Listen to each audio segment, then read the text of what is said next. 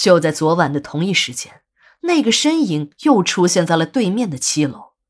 小赵睁大了眼睛，使劲的想看清楚。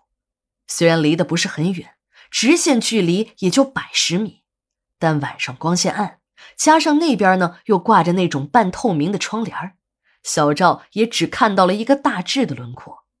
不过他还是隐约感觉到这个人就是小芳。也就那么几分钟，小芳的身影又消失了，对面七楼的窗子里又归于了黑暗。这时的小赵动起了心思，如何才能看得更清楚呢？经过一阵的冥思苦想，还真的让他想出了办法。他想起在学校时，有些不安分的男生从街头的不法商贩手里偷偷买来那种红外的望远镜，晚上就偷看女生宿舍的换衣服。自己班上的一个男生还买过一个，只不过才用了一次就被人抓住了，还险些开除。既然有这样的设备，那自己何不买一个？打定了主意，小赵便开始行动了。这东西嘛，倒还算好买。一个卖望远镜的小贩听说小赵要那种高倍红外夜视的，立即变得神秘起来。他把小赵拉到了一个没人的墙角，对小赵说：“嘿嘿嘿，哥们儿，你买这东西算是找对人了。用了我的东西，保证你过足眼瘾。”你要是嫌看表面不过瘾，我这还有透视的，就是隔着女人的衣服能看见里边。这些都是小儿科，我还有超强的好药。你要是找网友见面，只要给他闻一闻，你让他干啥他就干啥。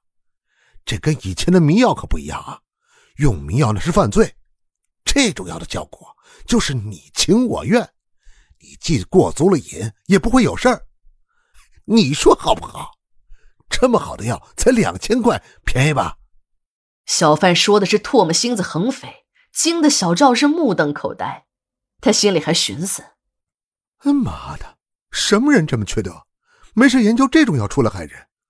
小贩看着小赵惊讶的表情，还以为小赵是嫌自己的货贵，拍着小赵的肩膀说：“老弟，我们干这行的最讲信誉。”这个价格可是同行里最低价，我是想拉你个主顾，让你用用看，不能再低了啊！再低就赔了。再说了，这瓶药能用几十次，每次给对方闻一闻就行。一看你老弟啊，就是个社会人，现在都不流行找小姐了，我们天南地北到处闯，哪能把女人拴在裤腰带上？就得走到哪玩到哪。就得夜夜换女人，天天当新郎，处处都有丈母娘，一年一批小儿郎，还有人给你养，那多好啊！小赵被这个小贩弄得头都大了，最后他花了五百块钱买了一架望远镜，揣在了怀里，像刚做完贼似的溜回了自己的出租屋。小赵等到了半夜，还是那个时间，对面七楼那个女人的身影又出现了。这时，小赵激动极了，想想马上就能看清那张脸，马上就可以知道那个女人到底是不是自己的女友小芳。小赵一激动，连望远镜都拿反了。等他调整好了焦距，对准对面七楼的那扇窗子时，小赵的心险些从嗓子眼里跳出来。虽然还是挂着窗帘，面容还是看不清。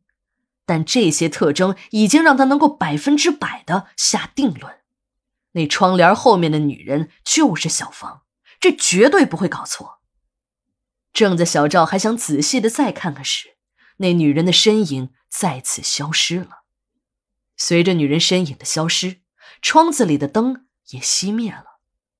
这一夜，小赵都是在兴奋中度过的，他做好了打算，明天一大早。自己呀，就去对面的七楼敲开那户人家的门，看看那个女人到底是不是小芳。天一亮，小赵就来到了对面楼的那户人家的门前，手按动了门铃。小赵的心砰砰的跳着，他心里坚定的认为，这扇门的后面一定是自己的女朋友小芳。他的手颤抖着按下了门铃，一下。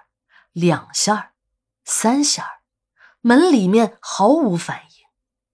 这时，小赵环视了一下楼道的四周，这里的门边和墙角都结起了蜘蛛网，看来住在这里的人非常懒，已经有好长时间没有打扫了。正在他失望的想离开时，他听到那扇门的里面传来了沙沙的声音，就是这一点点的声音给了他无限的希望。这时的小赵也顾不上什么礼貌了，抡起拳头，咣咣的使劲砸门，砸了好一阵儿，直到小赵的手都有点疼了。里面不但没有人来开门，连那个声音也消失了。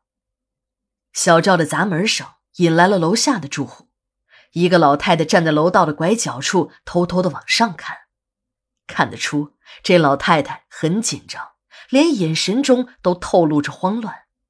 看到有人来，小赵赶紧问：“老奶奶，请问这……”小赵是想问一下老人，这户人家有没有人？可他这话还没说完呢，老太太只看了他一眼，便像是看见了鬼似的，转身跑下了楼。小赵追着老人想问个明白，也快步从七楼走了下来。老人的动作很快，等小赵刚过楼梯的拐角。老太太已经钻进了六楼的一扇门里。